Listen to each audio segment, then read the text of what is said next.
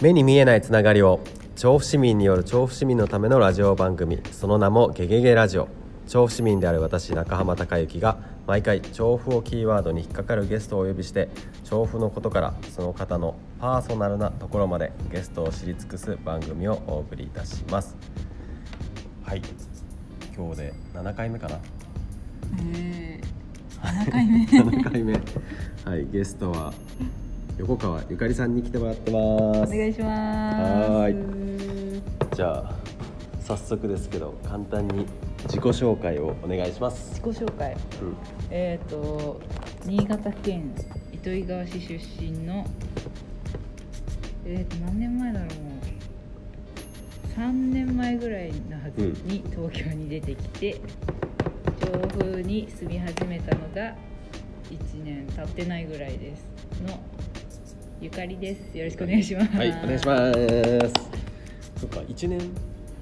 1年一経っ年経ってない。てないかもしれない調布市民。結婚してやっと1年経つとこなんで、おうおうおう結婚した後から2人で住み始めるために調布に来たのでなるほど。そうまだ意外そとうか1年経ってないじゃあまだまだ調布と調布そう市民としては初めま浅いして感じ感ね。 はいいろんな店をみんなに教えてもらいながらなるほ生きておりま了す解。はい。で前回から勝手に決めたんですけど、そうまああだ名で呼ぶルールを知らなかっ作っただからかそうそうそうあだ名で呼ぶルールを作ってなんかその方がもしもあった時になんか「あなんとかちゃんちゃん」って言いやすいかななとるほ思どって、ねあだ名をつけてるんですけどまあゆかりちゃんは、まあ、ずっとゆかりちゃんって呼んでるからゆかりちゃんっていう呼び方にさせてもらえると 俺が緊張しなくていいかなっていう気は 急に他の呼び方に変えそうると、ねそうそう、余計噛みそうにな るから普段噛んでる から、そう初回から噛んでますからねちなみになんて呼ばれるの友達とかに、ちなみにえ結構歴がいろんな歴があって本当に一番最初はそのゆかりゆかちゃんとかゆかりちゃんだったんですけどゆかちゃんイメージゼロだねゆかちゃん 家でもゆあのゆかって呼ばれてるかへら、えなんですけど中学から大学まではねちねちって呼ばれてて、ネチネチ何ネチ私あのど田舎に住んでて地元が新潟のあ新潟のここがねあのもう町の名前ですらないねち地区っていうねち地区って呼ばれてるんですよえー地域としてねちっていう名前があってえ根っこの根に知るって書いて住所例 えば住所には現れないあじゃあ昔の村みたいな消えちゃった名前、えなんかもうそこら辺のことをすげ「ねち」って呼ぶっていうえ地区があってでもその私が一番その田舎感を持ってるよねっていう意味で 一人がもうずっとそれで呼び続け始めたらちょっと大学は山梨になったはずなのにずっとそれで呼ばれ続け「ねー、えー、ねちち」って呼ばれても「ねえち」ねち新潟のどの辺新潟の糸魚川っていう一あ糸魚番川下ですね新潟が縦長ではいはいはい一番下本当に富山と長野の境みたいなの境目ぐがらいなところねちにねち調べてみてください調べてみよう本当にびっくりするぐらい田舎ですえー、じゃあもう新潟市に行くぐらいだったらあ新潟市に出る高速道路があるぐらい高速道路へでえ高速バスがあるぐらい、え新ち潟なみに行くのも山梨行くのも変わらないです、ー、あそんな距離なんだ、はそうなんだそっかそっかじゃあ新潟新潟のねちで高校生まで過ごし、い、すごいしそう、えー、今ちょっと話に出たけどまあ山形あじゃあ山山形梨じゃない山梨ね山梨の大学に行くとそうですね18で18でまあここはここもまた友達なので今日7回目のゲストに来てもらってるけど大学生の時に多分あれはもうずっと働いてたんだっけ働いてま働いしてたたのか18から28までずっと山梨にいて山梨で大学卒業してで働働いきて始めて3年ぐらい経った時にその産戸部の岡君と初めて会って、うん、その岡君以外の産戸部の人に初めて会ったのが中浜さんでそれがす講演会みたいな福祉のお仕事フフェアみたいなのにに ゆかりちゃんとゆかりちゃんの恩師とそうそうだ出たんだよねあれがもう5年前ぐらいもそうっとそうでだすもっとだあのフェイスブック友達で5年だからそれぐらいじゃない5年5年ぐらいなのすげえなそこであのねすごい指紋指紋だっていうかそうそういや司法じゃないけどやでもあ れあれすごくないあれすごい覚えてますうんちの話をそうそうしたんですよねでもそのうんちの話を聞いて私もだ張り合える絶対張り合えるうんちの話したらだって学校に学校の受験生があそう あの話を学校うねんちの聞話い聞いて福祉に興味持ち出したってて受験した人がい たって後からそうそうそう恩師が言ってました ねすごくないと思って ほぼふざけてるすげえ変わった人もいるもんだなと思っちゃったけど確かでにも貢献できたんじゃない すごいそうかそうで大学4年間そして社会人じゃあ社社会会人人が6 6年年6年じゃあ10年いたんだそうです10年山18から梨28甲府市甲府市にいましたね甲府行かなくなってあれ去年は行ったか去年なんだかんだそれからイベントを毎年3年間社ぐらい協さんとねやらせてもらって去年まで毎年7月最終土日はこの暑い甲府にいたよね暑い甲府に目の前でねビアビビアアがでビやアってんのにガーデンみたいなのやってるのにめっひちゃたすら働き飲めないめっってちゃいう汗かいて ぶっ飛べそうになるっていうすごいそうかそうかでそこから、まあ、東京に転職で出てきて そうですねゆかりちゃんは仕事は今今は介護職えーと今介護職介護ので仕す事リハビをしリて病院で介護職介護の仕事をしながらえー、で結婚してなんでなんで調布になったんですか調布になったのは、えー、と旦那さんの職場が府中あたりなるほど、で私の職場が初台うんうん、で京王線沿いで沿線で間を取ったらどこになるかっていうのをいろいろ調べて、まあ、一番特急とか出てるし、どっちも近いのが調布かなってなって調布にしたんですけどいどうですか調布や住みやすい気がする、えーなんか 気がす気るがするその都心まで出なくても大体、まあまあ確か大に体調布に来れば揃うのあんまり人混み好きじゃないので東京に引っ越してきた くせ確にかに人混みすぎるのは嫌いなのでほぼほぼあるよねそうパルコとかもあるし、西山電あるし気屋さんもあるし大体来れば揃うところに徒確歩かに徒歩で行けるっていうのはでうんもほぼ行かなくなりましたね新宿とか本当そっち前は下高井戸に住んでた時は新宿行かないと揃わないっ確かにねていうことが多かったので確かに下高井戸も飲み屋街としては最高なそうのそう確飲かみに屋街としてはとても あの本当に大学生やら社会人がもうやったら飲み歩いてるけど、何か買うにはちょっと 確かにねないもんね微妙だったんですけどへー調布は飲み屋街も買い物もできるかなっていう映画館もあるしねうちょっと行っちゃえばね府中まで行けばまたそれはそれでいんろそいうろであったすりねえーどうですか調布なんか調布調布に住んでうん調布に住んでなんかやっぱ家族が家族連れが多いイメージになりましたああの下高井ー戸が、まあ、大学があるせいだけど確かに両側に大学生がワイワイやってるのも深夜まで聞こえるみたいな感じだったんですけど家族連れとあとあのこう子供が乗ってる自転車が爆走している姿をよく見るようになったなって感じ多いかなえじゃあちょっと話を戻してえその糸魚川出身っていうと糸魚川って何がこう名産というか有名なものってうんあどれだろう一番有名なのは翡翠が取れる宝石翡翠のへえ緑色の翡翠があの川とかで川探してれば見つかるらそしんなことあん いのらしいらしい私も見つけたことないんですけど川探してたら見川つかん探のへしたら見つかるらしいえあとなんだろう糸魚川、まあ、お酒確かに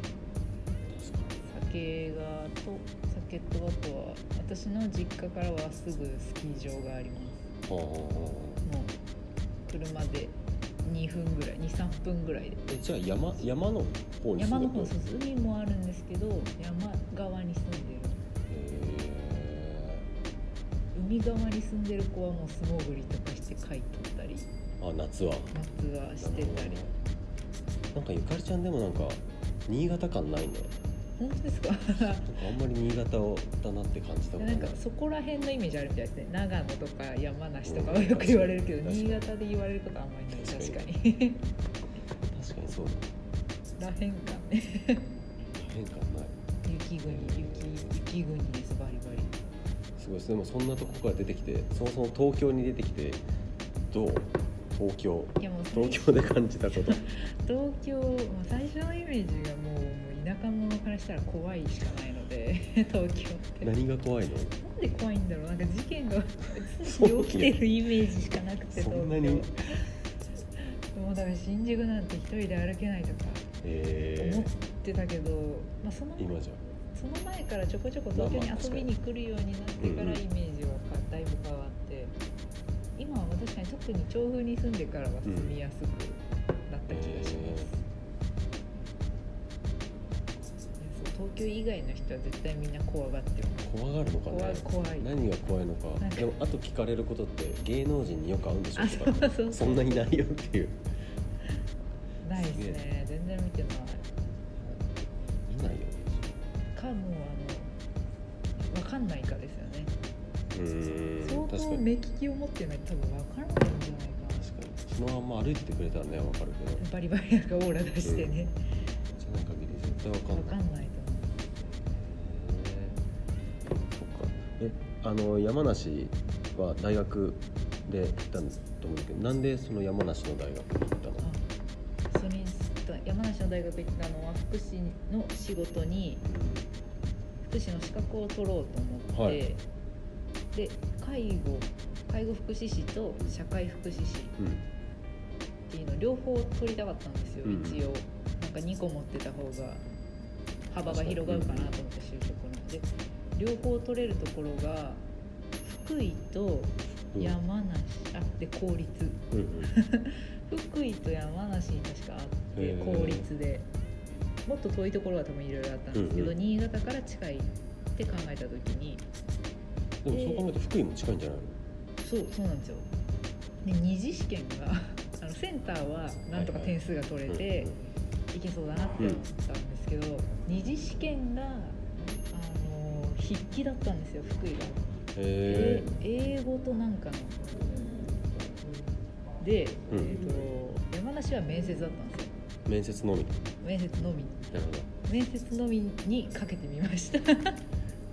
うちょっとよくわかんないけどあれってどっちかしか選べないってことだよね、えー両方は受けられないんでしょそうあのそうですあのセンターの結果を出すだけであの面あ違う2次がないところは複数確か OK だったんですけどだから短大とかは他のところに一応滑り止め出してたんですけどそう4年生の2次試験があるところは1箇所しか確かへ無理だったはずえもうそれで受かって受かってしかもできたばっかりだったんですよあそう4なんだ年生大学になってまだ私が3期生だったのでそうなんだその前は短大別の短大が2個くっついて大学になったあそうなんだそうですそうです知らなかったじゃああできのたばっかり恩師のスーパー伊藤先生ははい3年目だったってこそうですそうですとへ恩師えのスーパーヒート先生しかも4年生大学になるって時に普通に介護の仕事してたのにそうだよねそのその人の恩師から声をかけられてそうなんだ講師やらないってなってでそこから院に行ったらしいですよだからへもえともと講師やりたいってずっと思ってたわけではないはあずそうなん講師っだあてじゃあ大学大学の講師やりながら大学に通ってほんでまたせ先生の資格取り行ったそうそうそうえーちなみにそのね伊藤先生の個人情報だけど 武蔵野市出身でそうです大田区か品川か大田区で働いてたのね現場やって現場の先生が大学の先生ってえすなかなかないよねはい、すごいありがたかったですだからなんか、まあ、実習行くにも考え方にしろうん現場で働いてた人だから分かりやすく教えてもらえるっていうのはあった気がしますね甲府ってどんなとこ甲府は暑いぐろらい俺はそれは正直びっくりりした盆地なんでね なんか山梨イコール涼しい場所って思ってたのがあまああれですもんね避暑そうそうそう地に場所もありますもんねそうそうなんか山梨イコール、まあ、富士山の近くとかあっちのイメージだったから初めて行った時何この暑さっていういや本当暑いんですよありえない40あのもう5月6月ぐらいから40度え行きかけーるみたいな場所で、やばいと思っていやだから車社会なのでやっとい生きてられるというかあれで徒歩東京みたいにね 歩く生活してたら多分死にますせやねねだって俺なんか山梨その甲府に初めて連れてってもらった時に「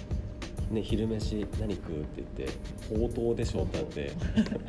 山梨名物です地から獄の汗かきをほうとうほうとうかあれなんだっけ B 級グルメでグランプリ取っなんだっけあれ鳥ももつつだね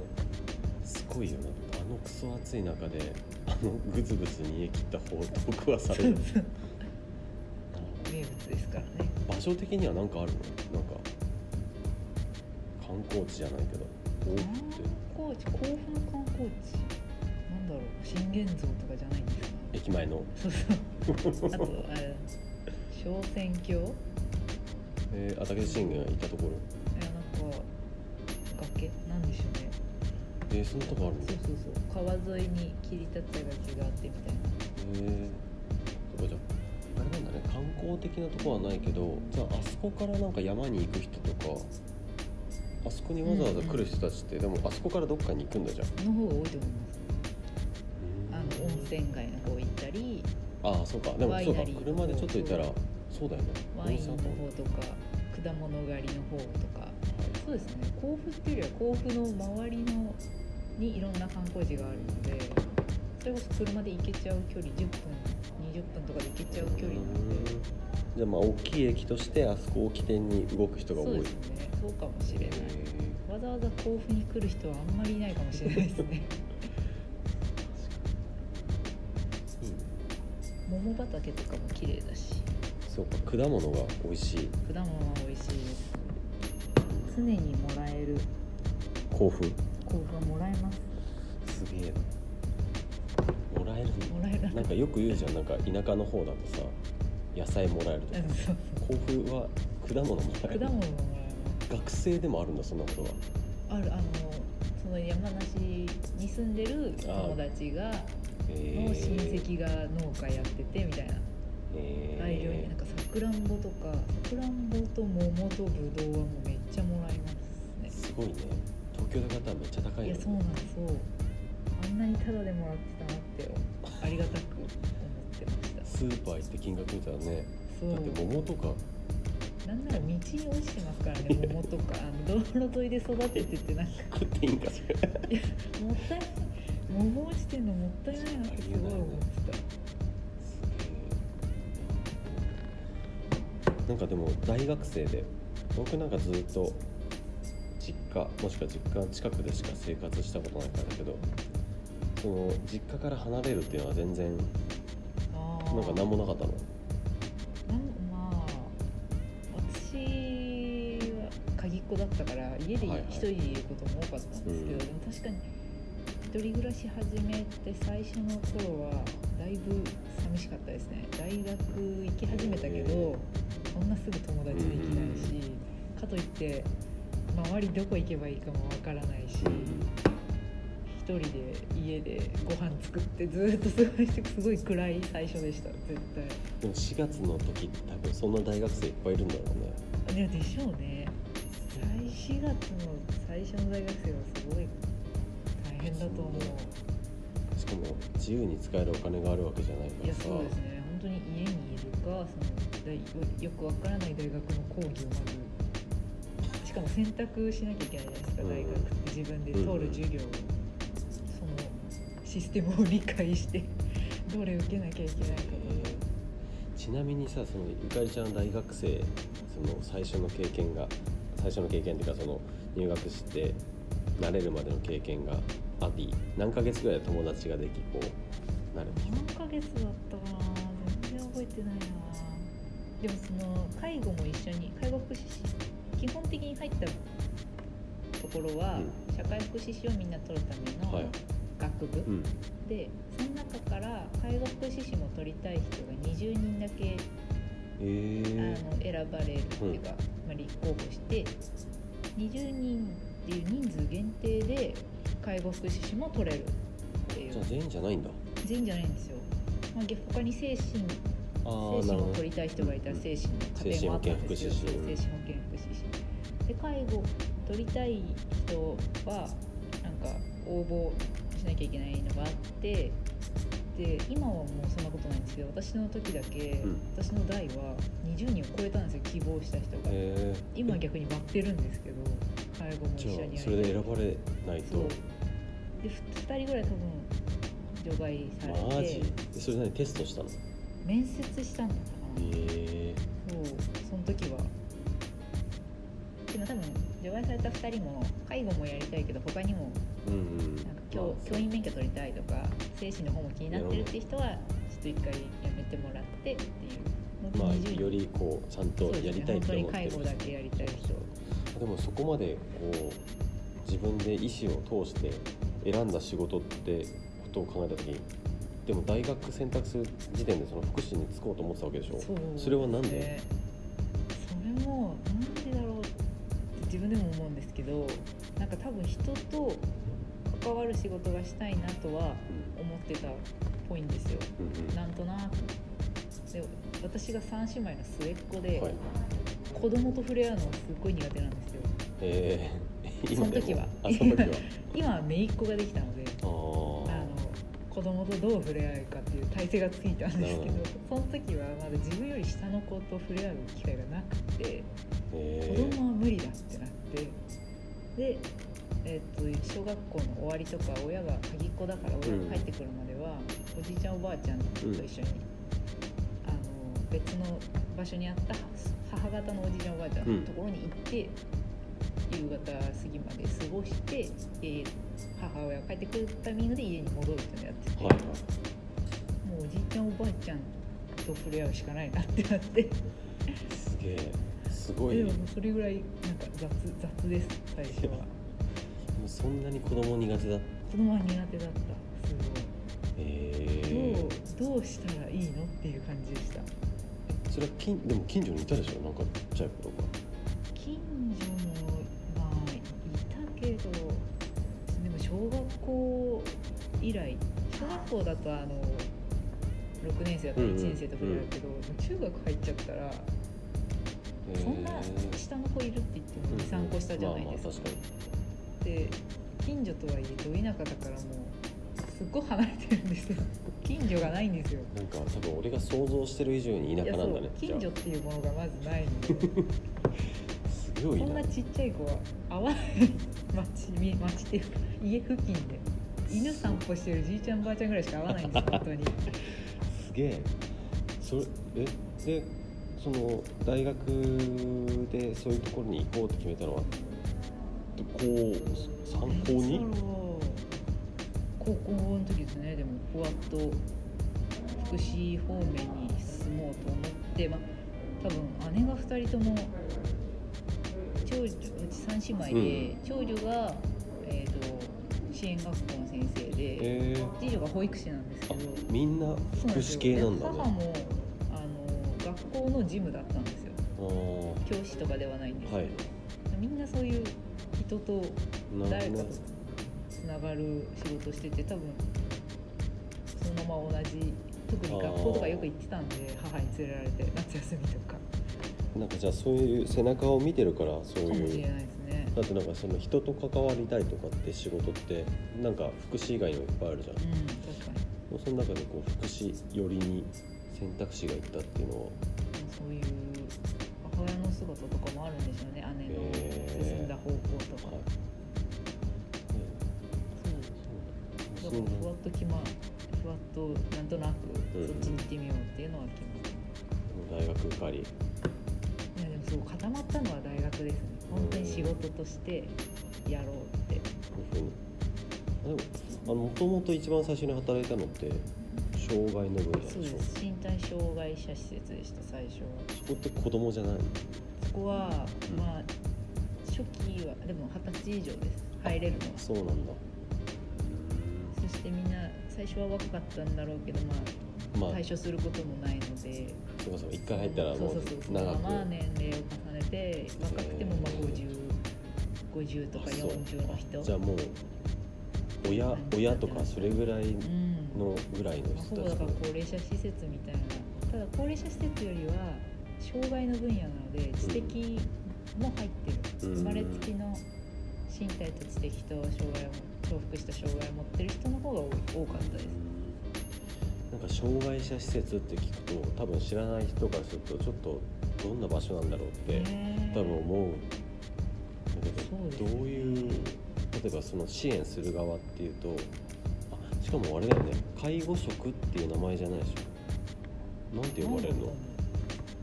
あでも名前が途中で変わったんですよねあの法律的あにえー、なん身体とか知的とかで法律別々だったんですよね、はい最初それが障害者総合支援法みたいなうんひとまとめってなって、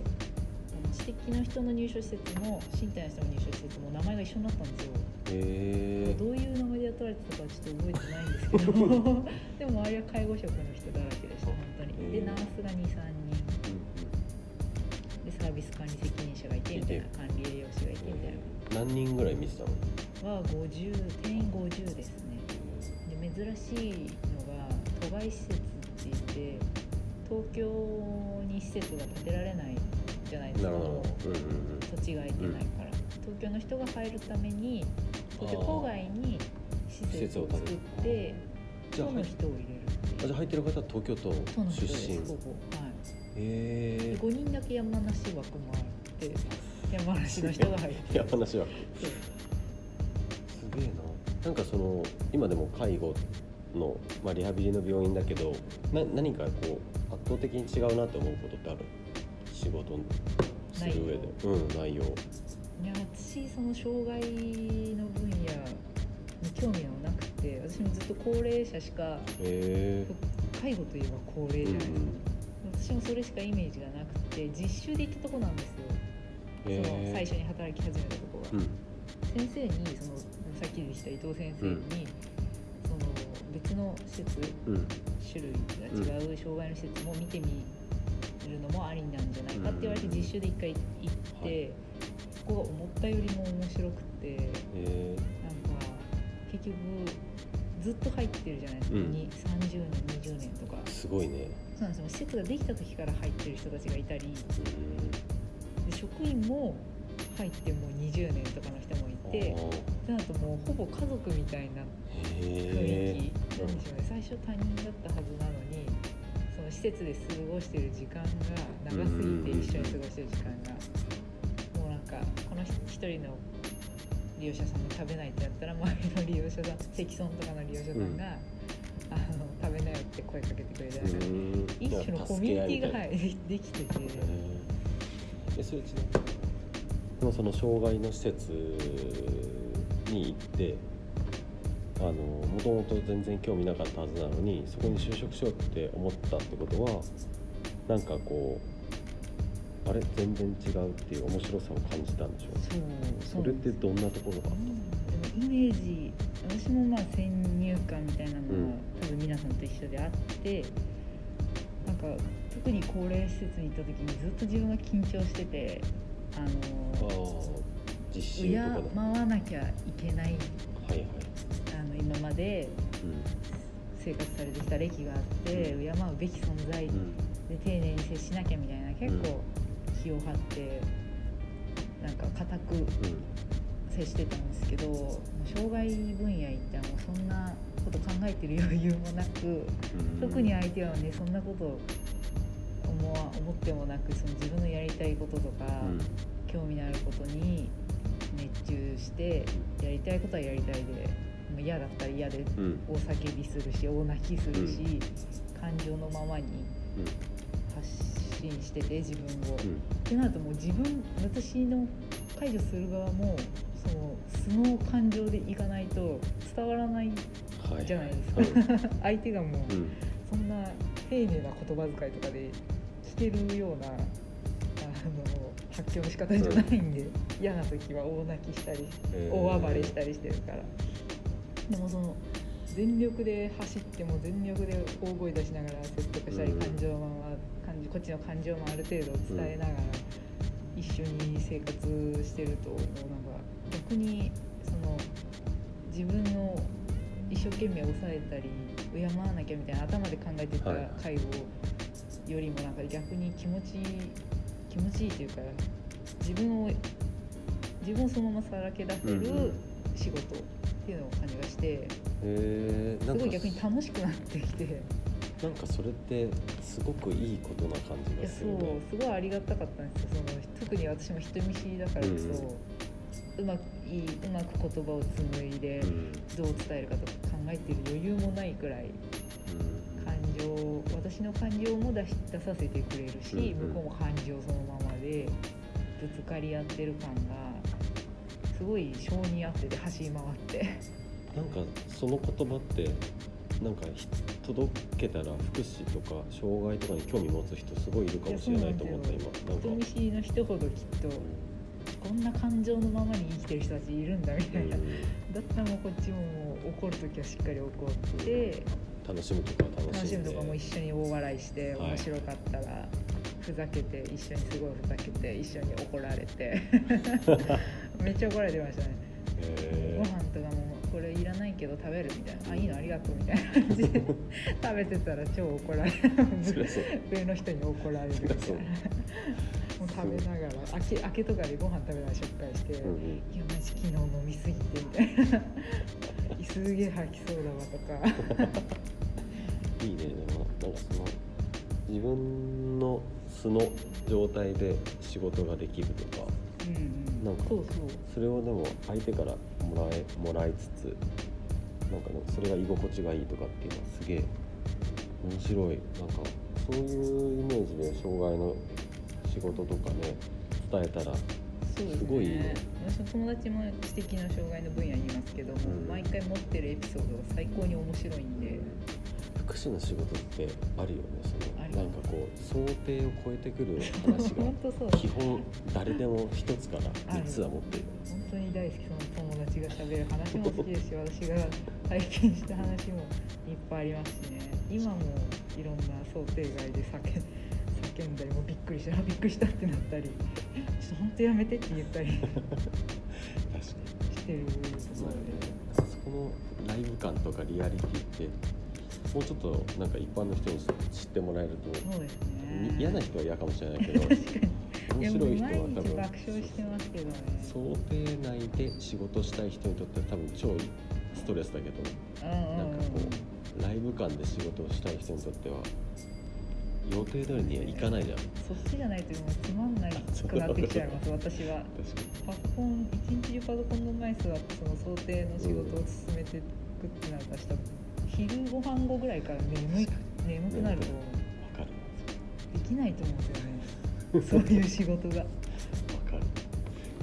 そっかあなんかそんなところから、まあ、障害をの分野で働き出したっていうところで、一旦これでちょっと前半は終わりにしたいなと思うんですけど、まあ、はいここで